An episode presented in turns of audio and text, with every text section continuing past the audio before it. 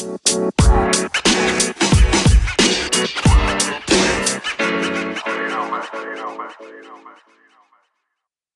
coctelinas y coctelinos, ¿cómo están? ¿Qué les pareció el podcast pasado? ¿Hicieron las recetas? Si quieren nos pueden comentar más adelante. Bueno, y ahora les quiero comentar una big surprise, big surprise. Tenemos como invitados a dos embajadores de marcas súper exitosos de México y son nuestros amigos, ¿verdad, Franklin? Así es, Fer. ¿Qué tal, coctelinas, coctelinos, ya en este tercer episodio? Y como mencionas, Fernanda, hoy contamos con eh, la presencia de dos invitados, obviamente eh, respetando la sana distancia, cada quien en su casa. Y eh, pues uno de ellos es Di Stefano Martínez, que es el embajador de Vodka Absolute en México. Y también está con nosotros Axel Pimentel, que es embajador de mezcal del maguey en México, y los dos nos estarán hablando de estos dos destilados eh, muy consumidos. Andan por ahí, Di Stefano. ¿Cómo están? ¿Cómo están? Buenas tardes, muchas gracias por la invitación. Mucho gusto, qué bueno, qué bueno juntarnos, aunque sea de lejitos. A distancia, papá. Sí, pues eh, nos estarán hablando sobre pues mitos de, de, los, de estos dos destilados, tanto su origen, eh, cómo lo podemos eh, tomar, qué cócteles podemos preparar estando en casa con estos dos eh, destilados tan, tan ricos. Súper bien. Súper, súper. Pues... Bueno, entonces para eso les tenemos preparadas unas preguntas sorpresa que ustedes tendrán que elaborar para que los coctelinos y coctelinas pues ya se enteren más de ustedes y de su marca. ¿Va?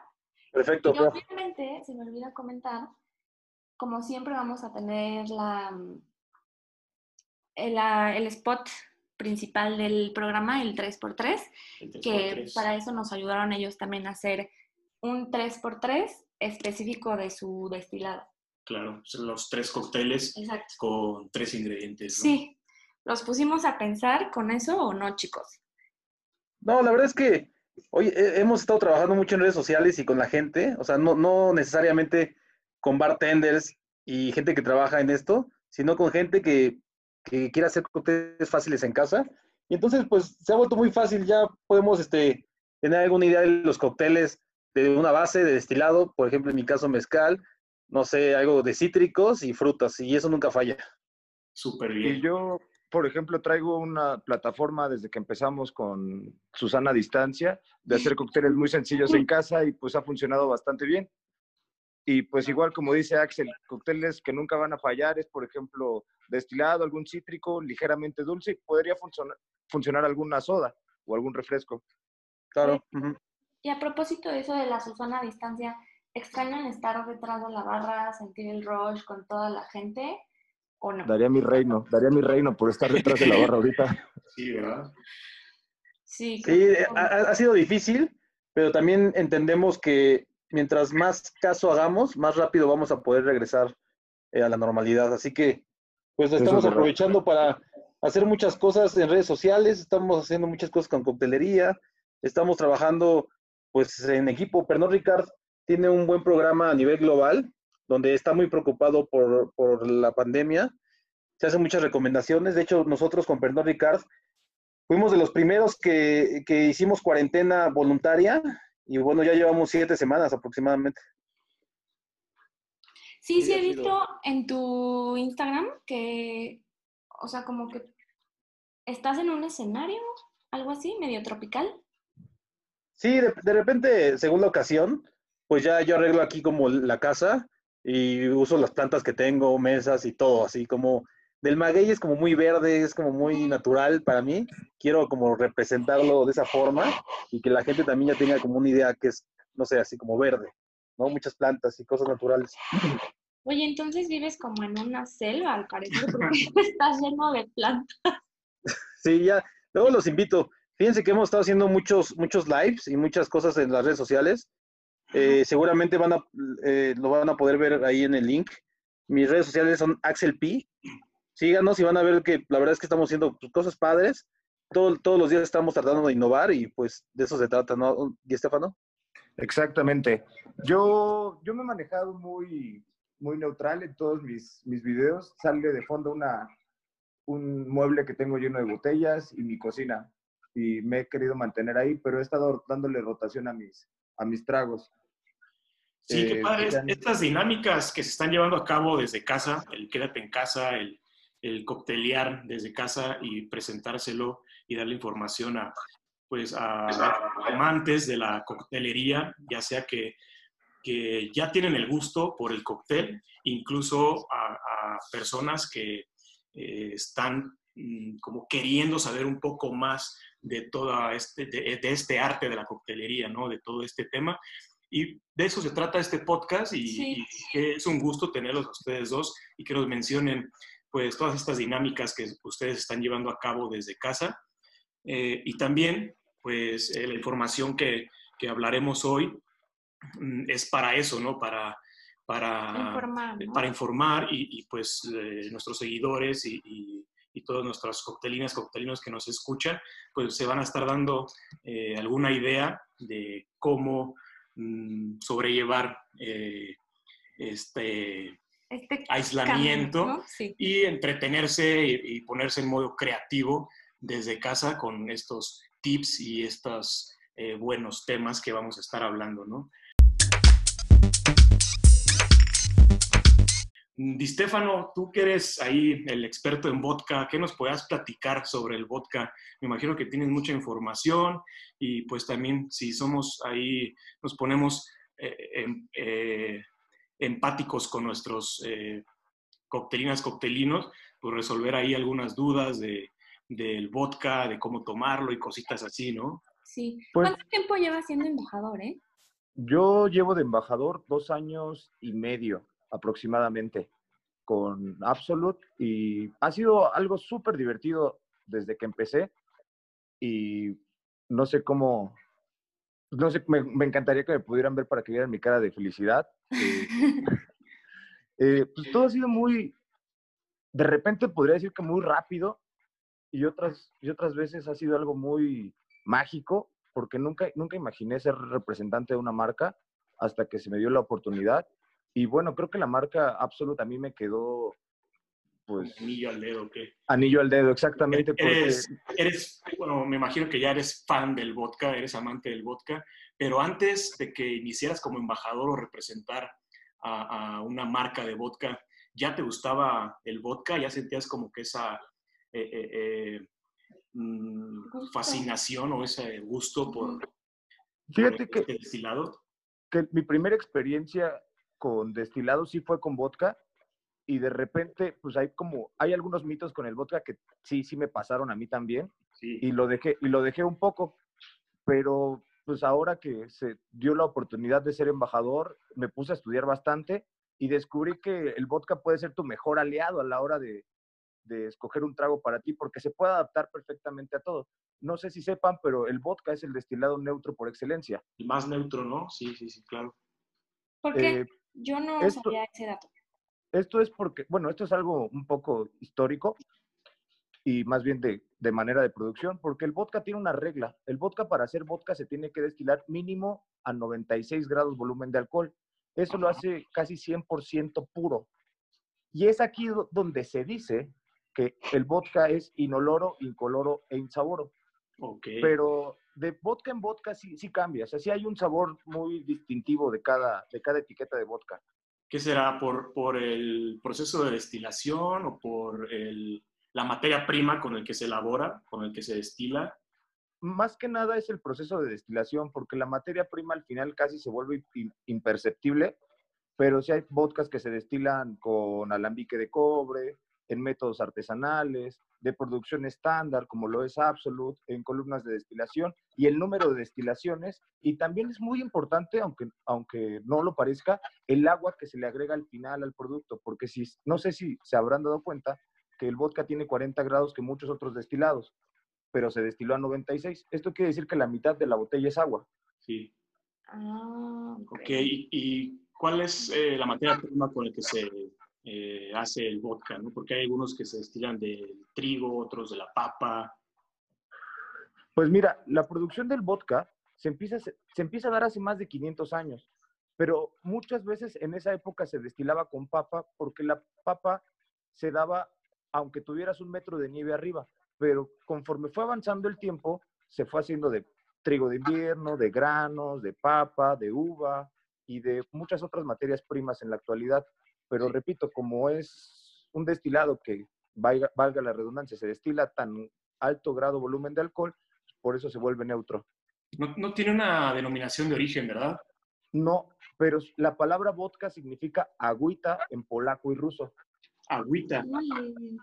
Oye, y hablando de polaco y ruso, a ver, ¿de dónde proviene? O sea, ¿de verdad de Rusia o de Polonia?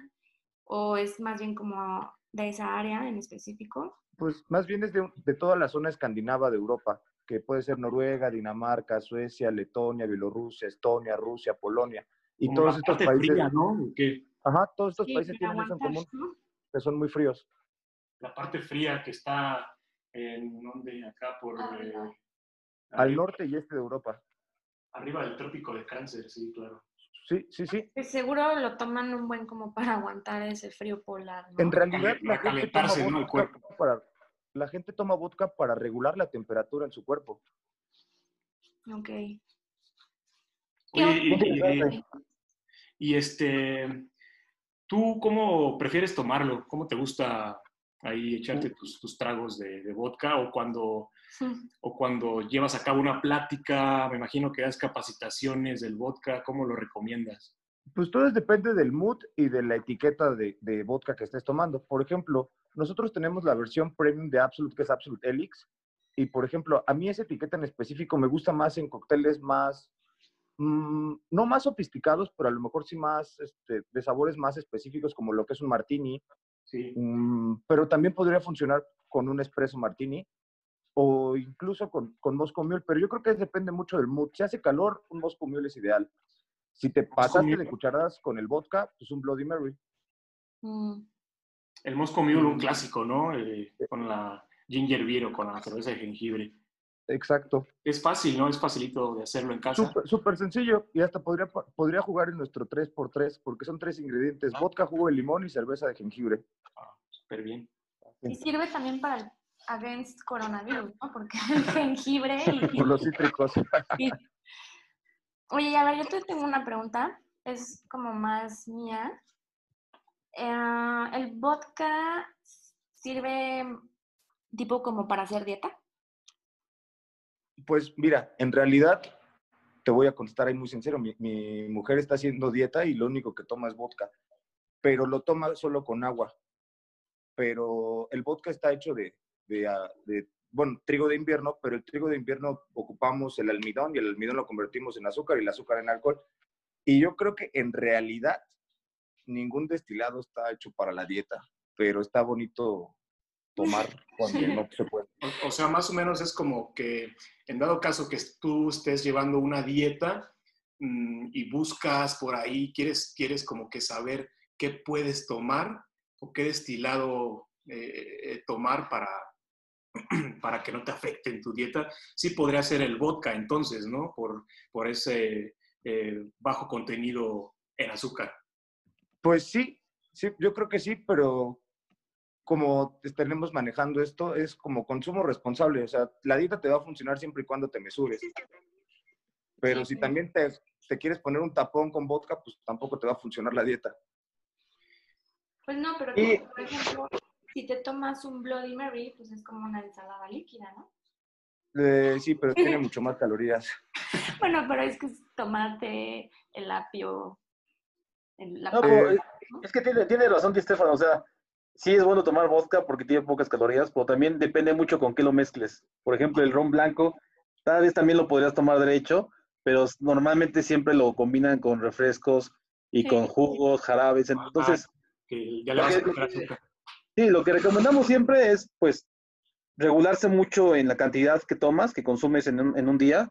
Tratar de hacerlo, por ejemplo, de un trago por hora con cierta cantidad de agua y, pues, no excederte. Y también, ahorita ya está, ya está muy de moda tomar los cócteles con agua mineral. Simplemente con una rodaja de limón o algún cítrico y ya es todo. La gente ya está cuidando mucho lo que come, pero también lo que toma. Y así lo están haciendo. Exacto, que ahí eh, incluye como estas nuevas tendencias, ¿no? De, de los cócteles eh, saludables o, nosotros, nosotros como eh, proveedores de este servicio, de trabajar detrás de la barra, pues también tenemos como que ser, ser empáticos con, con, con nuestros consumidores, ¿no? Y saber qué, mm, que, pueden tomar en base a su, desde hasta su estilo de vida o cómo se cuidan y, y tener estas opciones eh, estas soluciones de, cómo prepararles los tragos, ¿no? Está, está muy padre. Sí, pues eso es muy importante, Franklin. Y, sabes que también he visto, de Estefano y yo que trabajamos en bares, hemos visto que ya todas las marcas, no solamente Pernod Ricard, también todas las marcas se están interesando mucho más en, en, el consumidor, en el aspecto de cuidarlo, de cuidar su bolsillo y de cuidar su salud. Y eso me gusta mucho. Sí, súper padre. Bueno, Diz, y entonces, ¿Tienes otro mito del vodka que nos quieras comentar? Uy, pues aquí, aquí es el gran mito del vodka, ¿no? No sé si lo han escuchado ustedes o han escuchado a alguien decir, es que el vodka es traicionero, es que el vodka me pega demasiado fuerte, es que el vodka es intenso. Y digo, al final del día, eso es mentira. ¿Por qué? Porque el vodka es un destilado de 40 grados de alcohol y un ejemplo muy sencillo es, por ejemplo, vodka, ginebra, tequila, ron, whisky, coñac, brandy, eh, armañac, grapa. Si los buscamos en nuestra barra o los buscáramos en una tienda, encontramos que pueden compartir algo todos en, común, que son 40 grados de alcohol.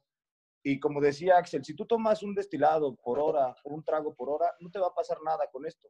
¿Dónde sí va a haber una afectación es con el mezclador directamente. ¿Por qué? Porque algo que descubrí a través de los años, por ejemplo, vodka con jugo de arándano sabe muy rico. A través de los años de, experiencia de tomar o de... Exactamente, con, los años de experiencia de tomar. Pero, por ejemplo, vodka con jugo de arándano sabe delicioso, pero no es lo mismo tomarlo a los 18 años que tomarlo a los 30. Si las cosas van cambiando, ¿por qué? Porque también tu metabolismo va cambiando. A lo que voy es que en realidad el mezclador o la cantidad de azúcar que tú le metas a tu bebida y cuando lo, lo ingieres, pues va a ser, y la cantidad en tragos va a ser directamente proporcional a la resaca que puedes llegar a tener. Pero esto no es exclusivo del vodka, esto te puede pasar con cualquier destilado. Cualquier destilado. Exactamente, cualquier destilado, pues, si te pasas de cucharadas, pues te va a provocar resaca el otro día. Oye, Estefano, y coméntanos, ¿cuál, así de plano, cuál es tu cóctel favorito con vodka? Así el, más chingón para ti, el que, el, que, el que tú recomiendas, el que te gusta tomar. Mira, pues es que es un cóctel más como, más, no sé, no sé si te viene decir como de bartenders o de gustos más fuertes, pero un cóctel que se llama Elix Martini, que lleva una parte de Lillet por dos partes de Absolute Elix, con un twist de limón amarillo. Híjole, creo que ese es mi cóctel favorito. O sea, ese es como un signature de, de Absolute. De, de Absolute Elix en realidad es como un signature drink.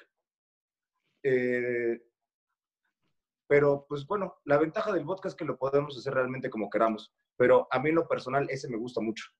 Súper. Pues hay que aplicarlo, ¿no? Cuando quieras, papá, yo te lo, te lo preparo. Bueno, pero a mí sí, rebájamelo tantito. ¿Puedes decirnos otra vez la receta? Claro, el Elix Martini es dos partes de Absolute Elix, es decir, 60 mililitros, por una parte de Let Blanc, que es un vermouth fortificado francés, que 70 mililitros en método stir, es decir, que con hielos este, revolviéndolo con una cuchara y con un twist al final de limón amarillo. Ah, ok. Entendido. O para gustos más, más suaves, también el espresso martini es de mis favoritos. El espresso martini. Sí, sí, me encanta. Y el espresso martini me, me, encanta también. Como para reanimar, ¿no? Sí. Pues también puede ser como un potencializador, un catalizador de energía el, el, el, el espresso martini. A mí también me funciona bastante como digestivo.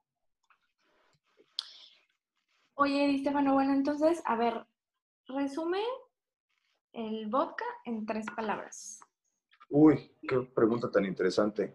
Eh, buenísimo, aliado y neutro, creo que sería. Buenísimo, aliado y neutro. Ajá. Las tres palabras. que definen el vodka por parte de Stefano.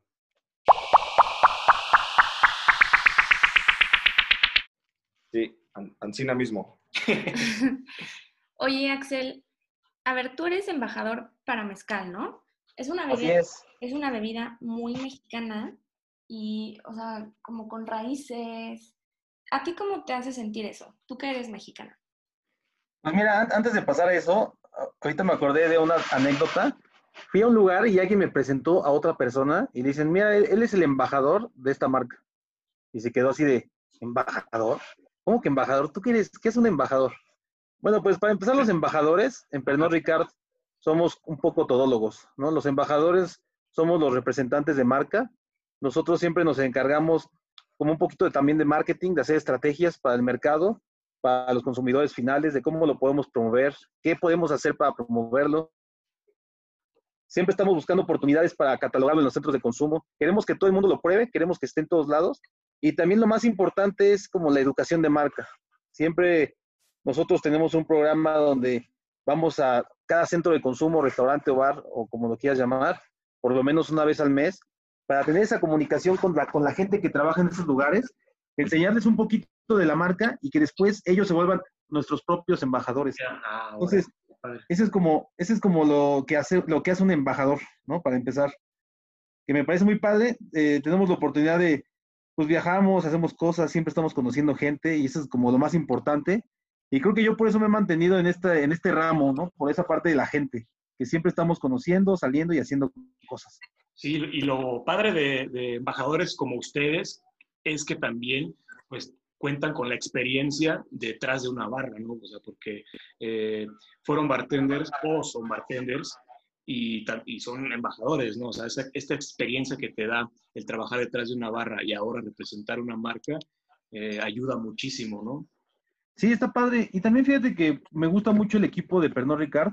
Nosotros trabajamos para Pernod Ricard y Pernod Ricard es una empresa francesa que al principio producía solo bebidas alcohólicas, pero hoy en día se ha convertido en un conglomerado de alcance mundial, donde tenemos marcas como Chivas, Glenlivet, eh, o, o, por supuesto que Absolute, Beefeater, tenemos del Maguey, tenemos Malibu, Calúa, tenemos muchas marcas. Habana Club, padre. Habana Club, claro, altos. Esas son como las más representativas. Valentine's. Valentine's, muy bueno también, ha, tenido, ha pegado bastante bien. Son de las marcas más representativas y algo que me gusta mucho del equipo de embajadores de Pernod es de que, por ejemplo, los embajadores de Jameson, de Beefeater y Chivas, por ejemplo, vienen de fuera.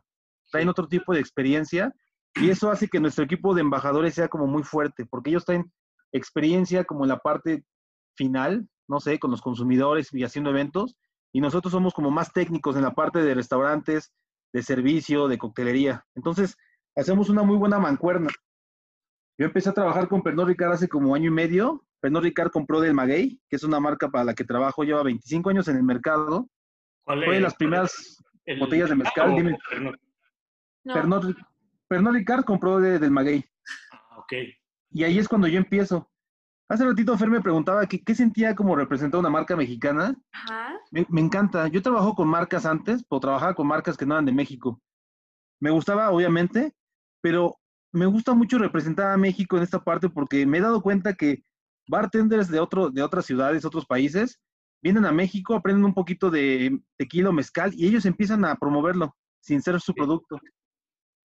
A mí me da mucha, mucho gusto porque yo soy mexicano, 100% mexicano, estoy orgulloso de ser mexicano. Te sientes muy identificado con la Sí, marca. súper bien. el Además de que antes de empezar a trabajar con esta marca de mezcal, que es del Maguey, yo ya conocía Oaxaca, ya había ido a algunos palenques y ahora con del Maguey he tenido oportunidad de ver cómo lo hacen.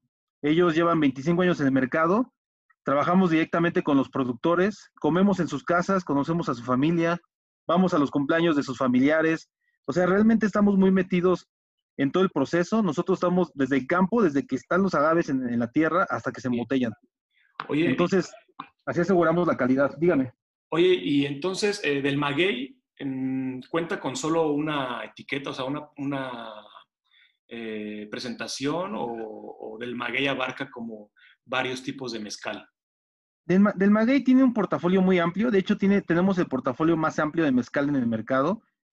Esto nos permite competir contra cualquier, cualquier categoría de mezcal, hablando de precio, calidad y complejidad, ¿no? Por ejemplo, eh, ahora que lo compró Pernod Ricard y que ya estamos en México, estamos haciendo como una reintroducción de la marca, porque lamentablemente cuando esta marca se fundó, nadie tomaba mezcal hace 25 años. Entonces lo que hizo el dueño, Ron Cooper, lo empezó a promover, pero fuera de México, donde la apreció mucho más la gente. Entonces hizo famoso afuera de México y una vez que regresó a México, la gente realmente no lo conocía, ¿no? Y decían, ¿cómo puede ser un producto mexicano si aquí no lo conozco? Bueno, la historia dice que pues empezó a promoverlo más en, en, Europa, en Estados Unidos, por todos lados, en Asia incluso. Y ahorita estamos regresando, escogiendo de 26 etiquetas que tenemos a nivel global, solamente estamos trabajando con tres que son las más representativas. Ok. ¿Y el mezcal del maguey en qué región de México? Pues bueno. O sea, ¿de dónde es? Pues. ¿Qué es el mezcal? ¿no? Vamos a empezar con esa palabra que es esa pregunta la básica para que la gente entienda.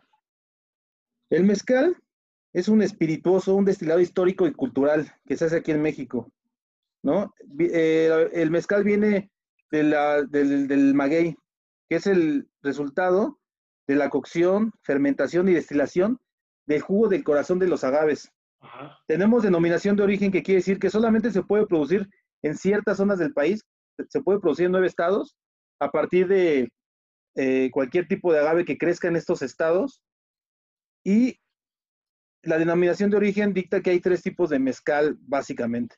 El industrial, el artesanal y el ancestral. Nosotros, como somos una marca súper tradicional, solamente tenemos tradicional y ancestral.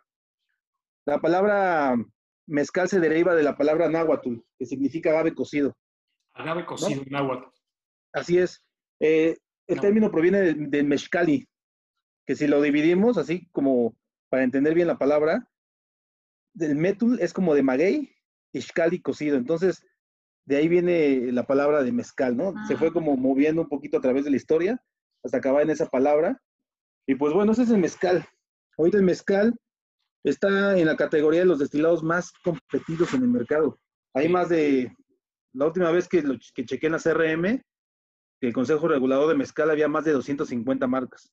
Entonces... Como que le va quitando un poquito ahí, bueno, no sé si, si ejemplificarlo con el tequila, pero como que le va quitando ahí un poco de protagonismo, ¿no? Fíjate que es interesante eso, porque podría parecerse así, pero nosotros como tenemos un método artesanal, el que se ha hecho, el que se ha hecho durante muchos años, el tequila produce mucho más que nosotros.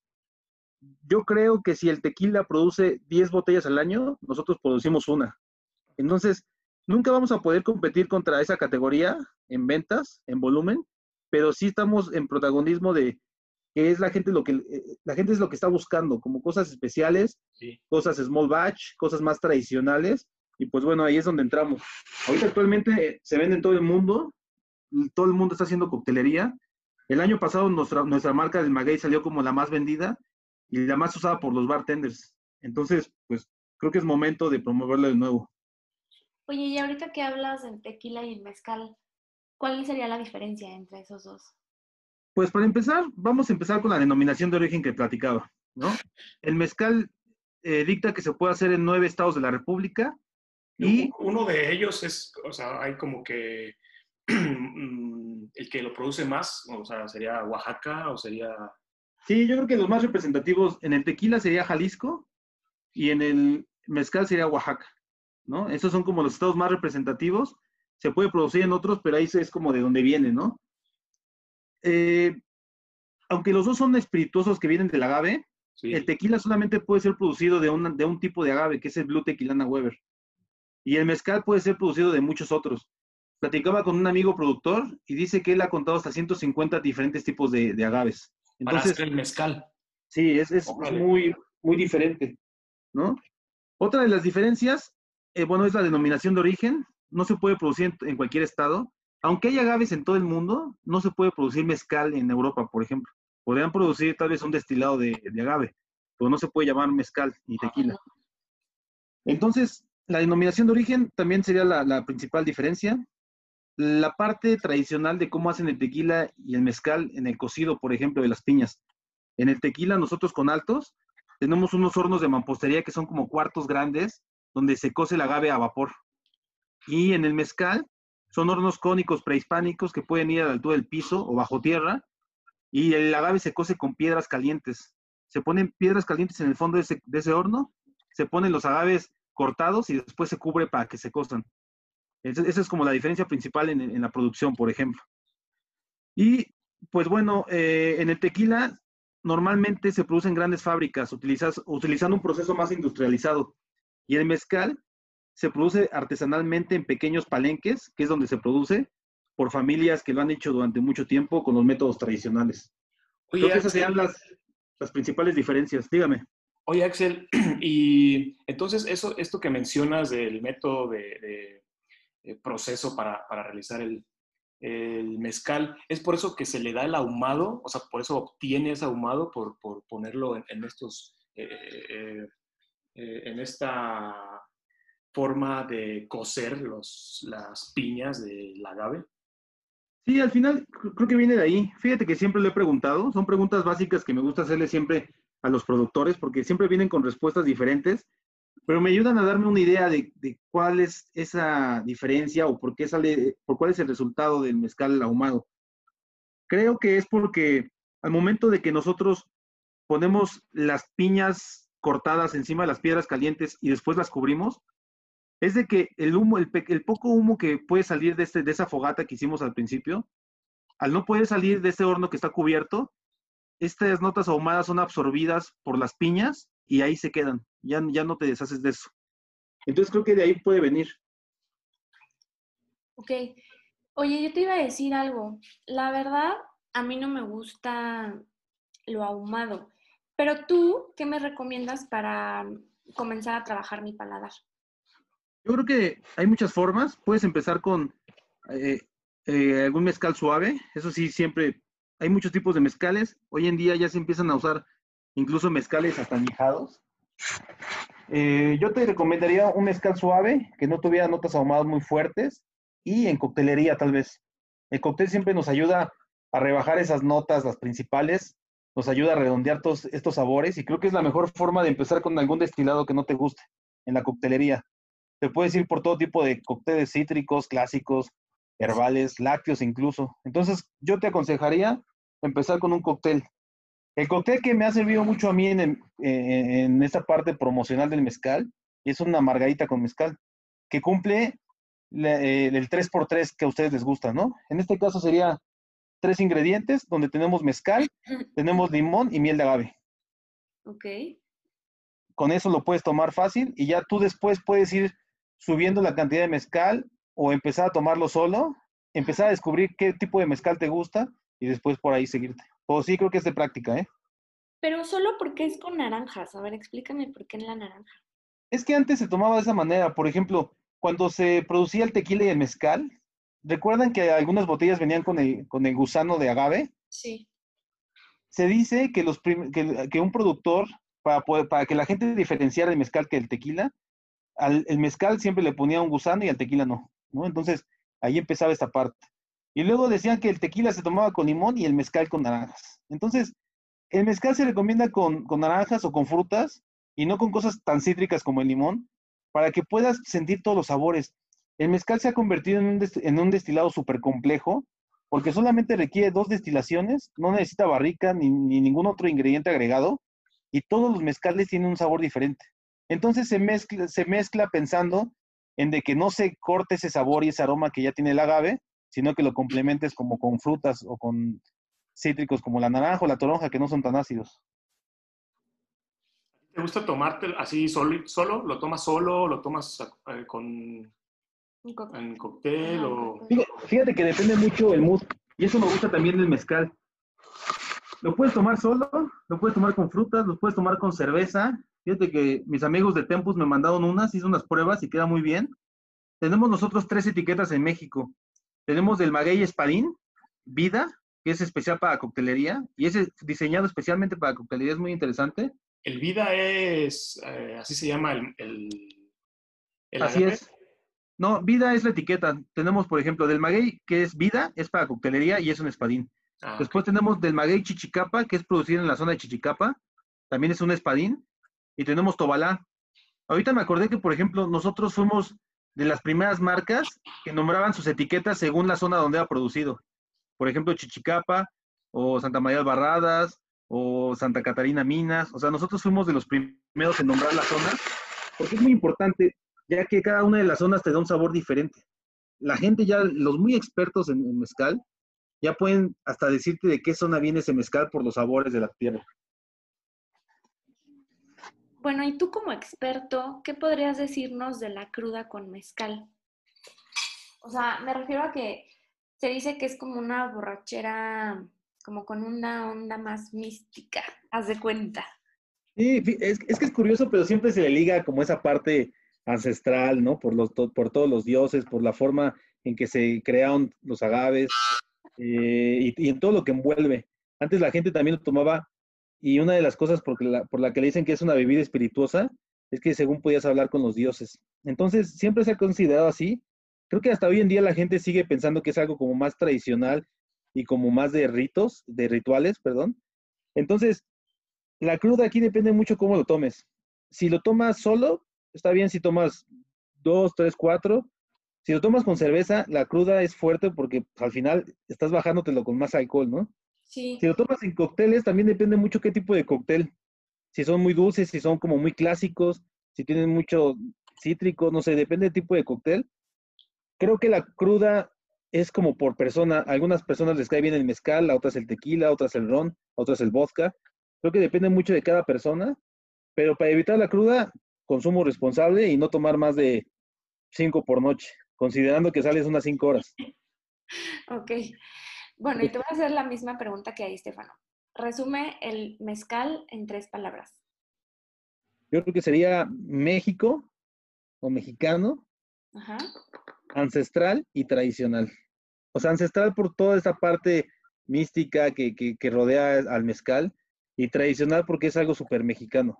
Que la verdad, ahorita creo que estamos en la época de oro del mezcal, donde todo el mundo está interesado. Ya lo puedes encontrar en muchos países y eso me gusta mucho, que es algo que ha cambiado muy rápido, yo creo que durante los últimos ocho años. Ay, casi se nos olvidaba preguntarte, ¿tu cóctel favorito? Mi cóctel favorito, fíjate que me, me gusta mucho el mezcal solo, pero cada que viene Ron Cooper, el creador de la marca, el fundador, Ajá. a él le gusta mucho tomar los Negronis con mezcal. El Negroni es un cóctel clásico que generalmente lleva ginebra, vermut dulce y Campari, un bitter. Lo Sí. que hace Ron Cooper es de que en lugar de usar ginebra, usa mezcal y queda súper bueno. Ya le agarré mucho el gusto. Ese lo puedo tomar durante mucho tiempo. Este es peligroso porque pues solamente tiene destilados o, o- o- o los vinos estos fortificados. O sea, es fuerte en alcohol, pero me gusta mucho porque es complejo, mantiene los sabores del mezcal y es fácil de preparar. Y entonces se llama mezcagroni. Mezcal Negroni. Y eso también cumple la regla del 3x3. Tres ingredientes y tienes un cóctel de mucha calidad. Tres. Bueno, pues Coctelín, ya pues se nos está acabando el tiempo. Nos hubiera gustado tenerlos como muchísimo más, que nos platicaran más, anécdotas, etcétera. Pero ya tendremos ocasión, ¿verdad, Franklin? Así es, claro, y eh, otra vez menciono, qué gusto que nos pudieran compartir toda Sí. esta información. Mm, ojalá que pronto vuelvan a estar con nosotros de, de invitados para, para nuestros coctelinas, nuestros coctelinos. Y pues, ¿qué, tas- ¿qué te parece, Fer, si vamos con el, ¿El 3x3, 3x3? no? Va. Entonces, pues cada quien tiene preparado su 3x3, ¿verdad? Sí. Si quieres, Di Stefano, empieza con el tuyo. Claro, eh, bueno, yo he estado haciendo este, este trago en, en mis redes sociales y es, se, se llama Paloma Sueca. Eh, sueca porque Absolute es de Suecia y es un vaso escarchado con la sal de tu gusto que funciona como garnish también. Y es vodka, jugo de limón, vodka 50 mililitros, jugo de limón 15 mililitros y refresco de toronja top. Ok. ¿Y tú, Fácil. Axel? Pues mira, fíjate que tengo dos opciones rápidas, ¿no? El primero puede ser el mezcal con Negroni que les comenté, Sí. que tiene mezcal vermut dulce y Campari. Eso lo encuentran súper fácil en cualquier tienda. Hacen partes iguales de cada uno de, estos destilados. Lo enfrías con hielo y, le, y lo aromatizas con una naranja ahí, o se la metes, simplemente. Pero también si no te gustan los cócteles tan fuertes, así tan, tan, tan pesados, puede ser algo más cítrico, más refrescante, que es una margarita. A todo el mundo le gustan las margaritas. O en esta ocasión, en lugar de llevar mezcal, de tequila, llevan mezcal, donde usamos, eh, pueden ser 50 mililitros de mezcal, 30 mililitros de limón verde y igual póngale de miel de agave, bueno, 20 mililitros para no fallar.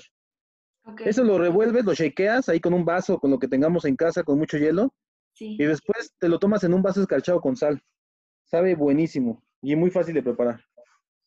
Oye, pero tú dices mucho que partes iguales, que partes iguales, pero por ejemplo yo que no estoy detrás de la barra, ¿a qué te refieres con eso para nuestras coctelinas y coctelinos? Por ejemplo, si tú tienes un caballito en casa, puede ser que o uses mitades de caballito o si quieres un cóctel más grande, pues el caballito entero. Okay. depende, la, depende la unidad de medida que uses, pues vas a usar en los demás ingredientes lo mismo. Ok. Va, perfecto. Bueno, y sí, en casa si no tienen un jigger, que es lo que nosotros usamos para medir, con un caballito pueden hacer cualquier cóctel ahí, nada más para guiarse en las medidas. Súper rico, ¿eh? Esos dos eh, cócteles. Yo sí me voy a, eh, voy a prepararme alguno de estos dos, o los dos, ¿no? Uno para ti, uno para mí. Y bueno, yo les comparto el cóctel de para 3x3 que tengo eh, aquí. Me quebré mucho la cabeza. Entonces yo elegí mezcal, obviamente mezcal del maguey. 50 mililitros, vamos a agregar en un vaso, eh, vamos a agregarlo en un vaso old fashion, en un vaso rocas con, con hielo cubo. 50 mililitros de mezcal del maguey, 100 mililitros de agua de coco para que nos rehidrate y 25 mililitros de jugo de limón o un, agarramos un limón, lo partimos a la mitad y exprimimos eh, eh, el limón así directo ahí al vaso. Fácil. Es un cóctel bien refrescante. Suena, bien fresco, ¿eh? ¿No? Sí. Así es. Entonces ahí tenemos el 3x3, Fer. Sí, súper bien, de cada uno. Bueno, y ya finalmente, no sé si nos quieran compartir sus redes sociales. ¿Dónde los, dónde los pueden encontrar? Eh, para que vean ahí las dinámicas que están, que hablábamos desde el principio, las dinámicas que están llevando a cabo ustedes desde casa y nuestros eh, seguidores que los puedan eh, ver y seguir en sus redes sociales. Su dinámica de la selva de Axel. Didi, ¿cómo estás? ¿Cómo estás en Instagram? Yo estoy en Instagram como arroba sirvistefano y pues ha sido un gusto compartir esto con ustedes, Luis y Fer. Gracias a ustedes. Sí, no, más bien gracias a ustedes. ¿Tus redes sociales, Axel? Yo estoy como Axel P. Eh, en Instagram y en Facebook. Ahí síganos, por favor, cualquier duda que tengan, contáctenos y no olviden, quédense en casa. Va, perfecto. Quedémonos en casa. Muchísimas gracias, amigos. Fue un placer tenerlos de invitados en Cocteling. Nos despedimos, Fer. Sí, pues hasta pronto, coctelinas y coctelinos. Y esperemos el próximo episodio.